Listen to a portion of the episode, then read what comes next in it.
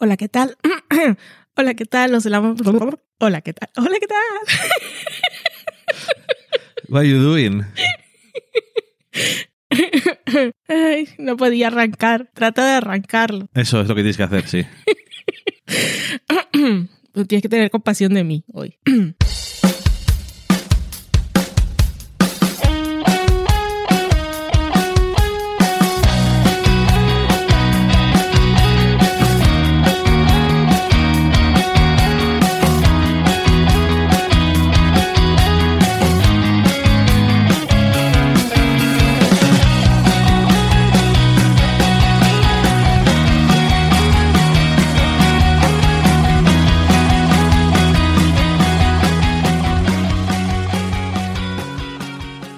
Hola, ¿qué tal? Os damos la bienvenida a 2024 en el podcast del sofá a la cocina. Yo soy Valen. Hola, Dani, ¿qué tal? Que estás aquí conmigo. Hola, ¿qué tal? Lo he dicho un poco al revés. Saludamos también a Loki que está en medio de los dos. Algún día tenemos que animarnos a hacer un vídeo. Un poco de vídeo, sobre todo para que se vea Loki más que nada. es la única intención. Pues eso, estamos aquí en el primer podcast del año 2024. No sé si desearía feliz año, ya estamos a mediados de enero. Ya yo creo que queda fuera de los términos legales. Creo que no, pero... Fuera del contrato social. No lo dijimos en el último episodio del año. ¿El qué? Feliz año. Igual no digo, dijimos felices fiestas. Dijimos felices Mm. fiestas porque era Navidad. Yo creo que se acaba el 1 de febrero. ¿Tú crees? El plazo. Bueno, sea lo que sea. Aquí estamos y el primer podcast que vamos a grabar en este año es de la gala de los Emmy, que son los Emmy de 2023.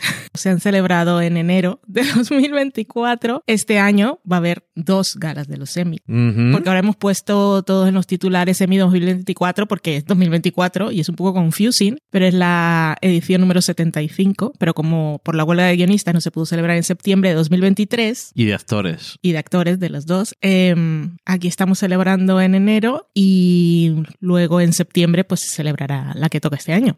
Y será un poco, un poco curioso. Y podemos hablar un poco también de las series que ya no van a estar, de lo raro que va a ser este año, los premios. Va a ser un poco, creo, como el año de la de la pandemia o el año siguiente, que muchas series no rodaron nuevas temporadas y entonces hubo varias nominadas un poco extrañas. ¿Cuáles, Porque no había suficientes ¿Cuáles series. fueron? ¿Te acuerdas? Yo es que no lo que recuerdo. estaba de de Mandalorian, de Voice, que era un poco así porque no había Succession, no había, ¿sabes? Tipo Bueno, este año cosas. estaba nominado, por ejemplo, Andor, que parece que hace 14 años Hace 14 años. que sí. alguien habla de esa serie. Ya, pero piensa que para el año que viene ya no está Succession. Sí va a estar The Crown, porque en los Globos de Oro se premió la última temporada de The Crown. Ujú. Pero en los semi la que entraba era la quinta. O sea, aún le Ok. queda la sexta.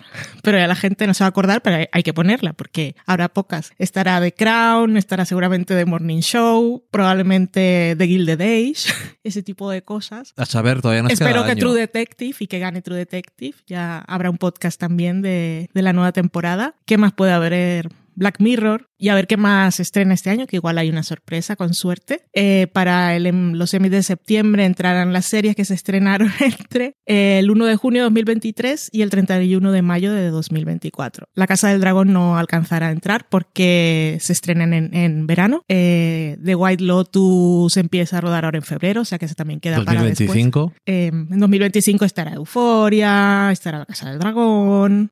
The igual- Wild Lotus. The Wild Lotus y todas esas cosas. Y lo que, que con suerte aparezcan cosas nuevas. Ujú. Pero bueno, tuvimos la gala que yo la vi entera porque me tocó cubrirla para el español, yo sola.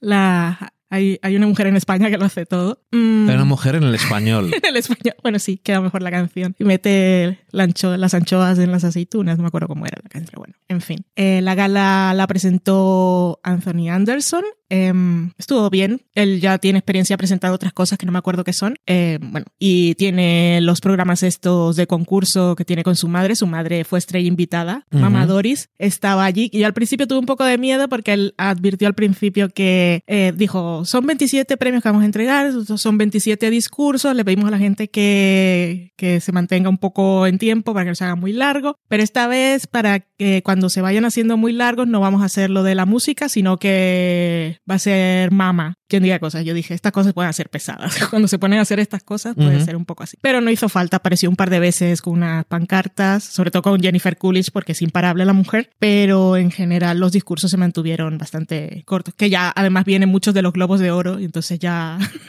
lo tenían o muy preparado o ya habían dicho muchas cosas y tampoco tenían demasiado que decir. Anyway, en cuanto a premios, eh, no vamos a poner aquí a repetir porque este podcast va a salir cuando ya lo habéis leído todo. Fue súper previsible la gala en ese sentido. Pocas sorpresas, ¿no? Ninguna sorpresa, o sea, ser unidades de sorpresa, porque el primero que se entregó fue el de el de Ayo, el de Viri, de, de The Bear, entonces ya se sabía que iban a tirar por ahí, seguramente. No porque no lo merezca, sino porque estas cosas son por inercia, ya se sabía que Ted Lasso mal y ese tipo de cosas. Y de ver el año que viene participa con la de segunda temporada. De ver si va a estar, esa va a estar fija. Los únicos que ganaron, que no fueron de drama Succession en comedia de Bear y en miniserie eh, Beef de. Netflix, fueron eh, Jennifer Coolidge, que ganó secundaria por The White Lotus. Em, ganó, no me acuerdo cómo se llama el señor, pero el señor que era el asesino en serie de Pero encerrado con el diablo, la miniserie de La de- Apple. la de Jeffrey- Ah, no. No, la de Apple, eh, con Aaron Egerton, creo. ¿Quién más? Eh, Nisi Nash por Dahmer, la de Netflix. Y creo que había alguien más. Ah, Quinta Branson, que ganó como protagonista por Abbott Elementary. Todo lo demás, guion, dirección, el- tres actores y mejor serie fueron para las tres que he dicho antes, cada una en su categoría. Así que cero sorpresas por ahí.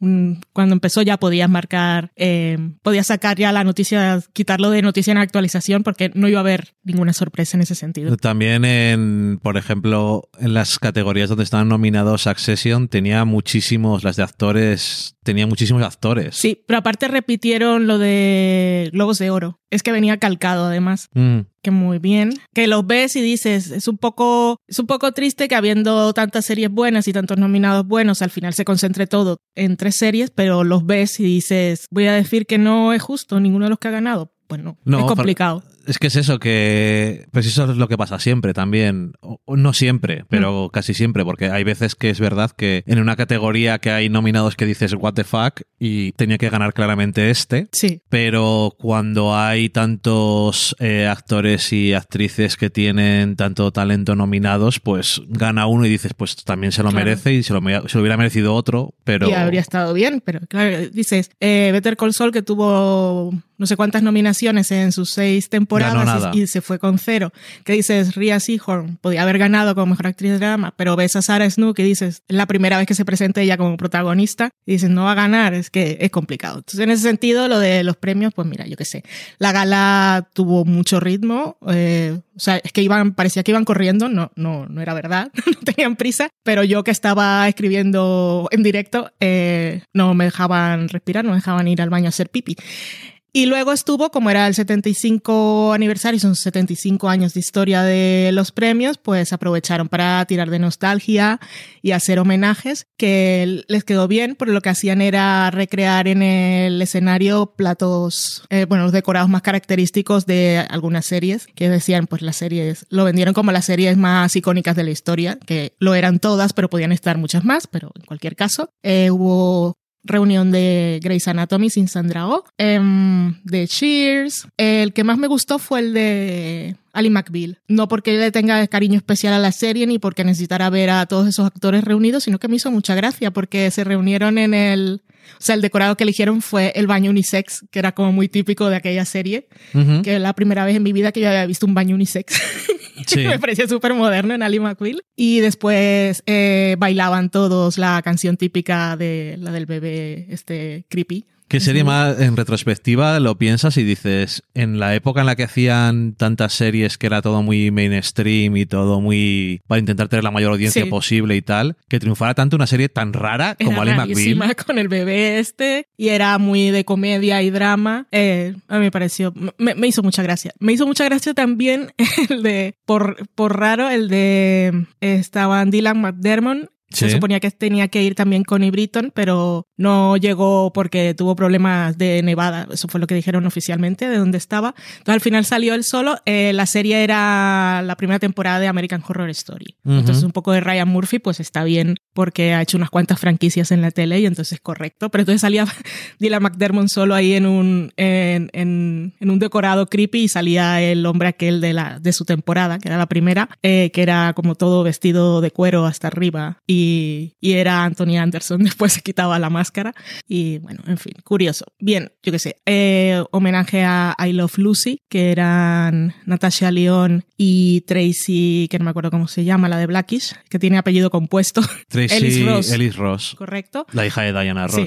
Em, que hacían eh, la típica, el que es quizá el sketch más memorable o la escena más memorable, el episodio más memorable de I Love Lucy, que es el de cuando cinta. están la cinta con los bombones. Y mm, bueno, pues esta parte de, de homenaje bien de Los Sopranos solo había dos actores, pero estaba el decorado era el de la consulta de la doctora Melfi, tenía ahí una foto de James Gandolfini y Tony Soprano y hubo unas palabras para él y toda esa parte de nostalgia y de reconocer toda la tele, cómo ha cambiado. Sobre todo te das cuenta de lo que ha cambiado la tele, porque piensas, por ejemplo, ahora estamos hablando de cómo van a cambiar los, todas las series que no van a estar en, en los premios que se entreguen en septiembre porque han acabado temporada. Pero tú piensas, Succession solo ha tenido 40 episodios o 42, no me acuerdo si alguna temporada tenía 12 o lo que fuera, pero son solo cuatro temporadas. Eh, no, ya- no, no tenían 12. Vale, y ha acabado. Y entonces ves todas estas series de antes. Primero, casi todas, o sea, todas las que hicieron eran de eh, cadenas en abierto, solo estaba HBO, que estaba Los Soprano. Entonces, eso ya te muestra cómo ha cambiado la tele hoy en día, que es todo lo contrario. Y luego episodios, pues decían, claro, sale Grey's, At- Grey's Anatomy, que es la serie médica más longeva, que ya tiene cuare- 400 y pico de episodios, y ninguna serie ahora llega a eso. O sea, es, es imposible. Pero es que hay muchas series que no llegan a hacer tantos episodios como una temporada Exactamente. tenían antes. temporadas más cortas siempre. Eh, The Bear, que es la eh, mejor comedia, son temporadas cortas. Y que no es comedia. Luego ves las tres ganadoras, que son lo mejor del año, que me parece bien como representación. Son tres series que me encantan. Pero, o sea, The Bear no es comedia. No, yo es que, eh, y esto te lo digo no tanto por a mí, sino porque, lo, bueno, yo siempre, y tú y yo lo hemos dicho muchas veces, que lo de tener esas categorías, sobre todo el absurdor que tiene, porque en los Globos de Oro siempre se llama musical o comedia, y esto Sí. ya más absurdo, Sí, gana de ver musical o comedia y suena como estúpido. Y tener esta separación de series a estas alturas en los últimos ya eh, ciertos tiempos, o sea, 10 años igual, Sí. empieza a ser muy absurdo, pero que yo sé que a la gente que se dedica a la comedia, comedia, le jode bastante. Claro, tío. joder. Porque siempre llevan muchos años ya ganando series, eh, premios de comedia, que dices, esto no es una comedia. Y de ver, tiene momentos de comedia que son graciosos, pero es un drama o lo que llamábamos en aquella época de, gracias a Showtime, Dramedia. el dramedia. Sí. Pero yo ya es mejor serie y mejor miniserie. Lo que pasa es que, claro, eh, esto es una forma de premiar a más cosas Claro. que yo lo entiendo, pero es que es completamente absurdo las categorías. Entonces yo ya diría lo de, de duración, eh, episodios largos, episodios cortos, es que no sé. Sí, sí, por ejemplo, en, en dirección, eh, creo, sí, creo que es en, sí, en dirección de comedia, eh, no lo entregan en la ceremonia principal, pero, o sea, en la principal entregan eh, comedias rodadas a una cámara, ¿o no? Ok. No, no me acuerdo si es dirección, creo que es, no, es diseño de producción, o sea, hay categorías en los semi que distinguen entre multicámara y las, una cámara. Pero eso tampoco es. Eso tampoco es género. Estamos hablando de, perdón, que de lo que es comedia y es que es, complicado. Por eso que me ves y, y dices, "Sí, esa serie es ¿Cuántas series de multicámara hay ahora? eh, Fraser. Ok. Eh, que estén así como. Habrá más. No sé, ¿qué- ¿a cuáles han dado premios este ah, año? ninguna. ¿No decías que había una categoría de...? Ah, bueno, que le habrán dado alguna, pero no me acuerdo. Porque, Ah, vale, claro, porque son de esas de los técnicos que entregan en dos fines de semana antes de la gala. Sí. Em, que igual no era dirección, ¿eh? yo creo que es otra cosa. De vestuario, por ejemplo, vestuario y maquillaje, hay eh, series de ciencia ficción y fantasía, series contemporáneas, series de época. Entregan tres premios diferentes. Porque no tiene nada que ver, también es verdad. Y porque si no, siempre ganan las de época, suelen ganar. O de fantasía. Y a veces, pues, los vestuarios contemporáneos, si los hacen bien, pues tienen, tienen eso aquel. Que no me acuerdo cuál ganó. Lo vi y dije, mira, guay. Pero ya se me ha olvidado quién era. Bueno, eso. Que la gala muy nostálgica y eso, pero sobre todo me hacía pensar en eh, que, que supongo que era la intención también también cómo había cambiado la tele y que ya no íbamos a tener más series de esas de muchísimos episodios. La misma Los Soprano era una serie de cable, pero estuvo seis casi siete temporadas porque la sexta tuvo más episodios, tuvo como parte A y B. Eh, y ahora de eso ya no hay, en plataformas no hay. Eh, las de cadenas en abiertos todas están acabando ahora en la séptima temporada. Ahora han anunciado estas eh, The Good Doctor de John Sheldon, todos han acabado eh, Station 19. Todas estas series les han dado guillotina. Eh, les han dicho la séptima temporada es la última que la emiten ahora en este 2024. O sea que las únicas que se mantiene son las de em, Ley y Orden y estas cosas que han conseguido sobrevivir, todas esas cosas. Y, y bueno, y Grey's Anatomy que en algún momento alguien dirá hasta aquí hemos llegado. Pero pero que se han acabado. Sí, lo que pasa es que también notas la diferencia de que yo no digo que. Y yo veo series de las de 911, las he visto, Grey's Anatomy la veo, mm. y a veces no solamente son buenas, 911 no tanto, pero vamos a decir Grey's Anatomy, que a veces no es que sea haga buen trabajo, sino que aparte hace trabajo importante porque es una serie en abierto sí. y que todavía la ve gente y que llega mucha gente y está bien que hace, mm. hace cosas importantes, pero francamente eh, las series de los canales en abierto es que no llegan eh, comparado con las otras, con las de plataformas y cable. Es que no puedo decir, no puedo decir que son malas, es que juegan en otro, en otra liga diferente. O sea que casi si les interesa, pero no sé si les interesa ya a estas alturas, eh, salvar a la, la, reputación de la, de las series en abierto o la televisión en abierto en general, que no sean solo deportes. Hmm. Eh, hacer una categoría que fuera, eh, o sea, que las categorías fueran para series que son en abierto, que las puede ver cualquiera, y las series en las que tienes que pagar. Ya, sí. Y es que no pueden competir en este momento las series que son que se pagan por publicidad. Hace años que siempre hay solo una. Em, cuando estaba Modern Family. Bueno, Modern Family fue Modern Family conseguía ganar bastante. Esa fue de todavía era la época que Modern Family se acabó, vale que se acabó en 2019, 2020, no me acuerdo, pero todavía empezó. No, antes de la pandemia creo que se sí, acabó. Empezó cuando todavía no estaba Netflix y no estaba toda esta locura. Pero todas las que han venido después lo tienen más complicado. Blackish estuvo nominada casi todos los años en los que, en los que estuvo en emisión, pero tampoco ganaba muchos premios. Ahora a la pero como que siempre hay una, desde que empezó todo. ¿Y este año que había en abierto? Eh, de Elementary que gana premios siempre, pero es la única. La única en todas las categorías. Es correcto. Por no decir que en abierto no se hacen miniseries ya, por lo visto. Que antes PBS sí que hacía, pero bueno, mm. es que, no sé. En general los premios siempre han sido una cosa como muy absurda, que al final es una herramienta de promoción y de celebración de la industria, como son los Oscar y... Mm. Iba a decir los Globos de Oro, pero los Globos de Oro eran, eran otra cosa. Sí. siempre han sido otra cosa y ahora... era una herramienta de promoción porque los Globos de Oro ahora mismo son el hazme reír. Sí. Aunque haya cambiado entre comillas la organización, pero cuando hay una entrevista eh, y están diciendo el currículum de un actor o de un director, mencionan todavía que ha ganado Globos de Oro. Sí, sí. Y es como que es un premio que has ganado y, te, y lo tienes que tener ahí como una herramienta, ¿no? De, de, presentación. Yo he ganado premios. Sí. Aunque lo dieran. Porque es un premio que le suena a todo el mundo. Sí. Pero porque lo televisaban y siempre. Y la cosa es que lo televisaban en abierto y iban muchas estrellas. Sí. Entonces, obviamente, pues tenía. Porque daban cine y series, aunque lo daban 25 borrachos.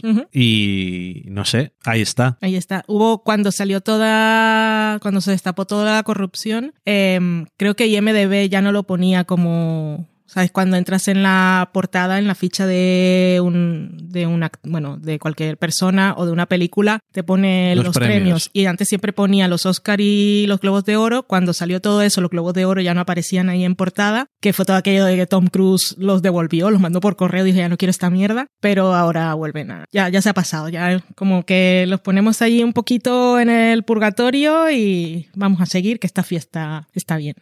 Tom Cruise que figura de, contrastes. Yo te digo.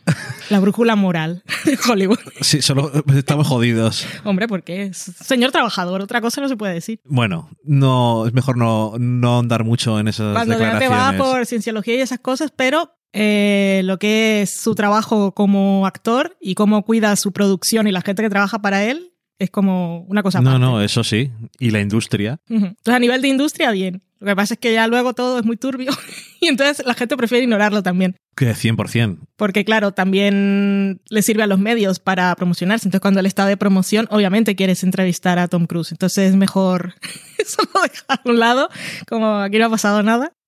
Y nos olvidamos. Pero bueno, no tenemos nada que ver nosotros Cruz, afortunadamente. Y, y eso, pues lo semi. Un poco de nostalgia, un poco... Y yo, nostalgia. Y cada vez más de lo de eh, las series de episodios largos y de, y de pasar tanto tiempo con los personajes. Es que, de verdad, ya no hay. El otro día viste por segunda vez Brooklyn Nine-Nine, que como siempre que ves una serie otra vez, igual que nos pasó la otra vez que hablamos de House, sí. se te ha olvidado completamente. Total, la disfruté, mogollón, porque no me acordaba. Pero fueron ocho temporadas. Sí. Las dos últimas fueron más cortas, pero yo qué sé, nos duró por lo menos un par de semanas. Sí. Nos duró una mierda, como siempre, pero bueno, oye, ahí está. Que por cierto, se me olvidaba, no era homenaje porque no les hicieron plató, pero los eh, fueron presentadores de premios, todos los protagonistas de It's All Been en Filadelfia, que han sido ignorados permanentemente por los Emmy. Y cuando los presenta la voz en off de la gala, era la comedia más longeva de la televisión, es correcto, y todavía le quedan temporadas, está renovada por más temporadas. Creo que por dos, ¿no? Mm. Y, y después de 16 temporadas nunca les has nominado a nada. Nunca. No me acuerdo, algo, al- obviamente hablaron de ello en el escenario, ahora no me acuerdo. La comedia más longeva eh, aún en emisión. Y gente dice, ¿y esta gente quién es? Ah, Dani DeVito lo conozco. A Dani DeVito lo conozco, pero los demás quiénes son. Mucha gente no lo sabría. Bueno, al McKellen sí, porque ahora es famoso por otras cosas. Mm. Pero bueno, en fins, serafins. Pues eso, los Emmy, una gala más. Y no los Emmy 2024, aunque sí, que- o luego habrá 2024B en septiembre otra vez. Y ya está. Y adiós a Succession. Adiós a la gente que nos está escuchando. Ah, sí, también, hasta luego. No, hasta adiós. Adiós. Bye.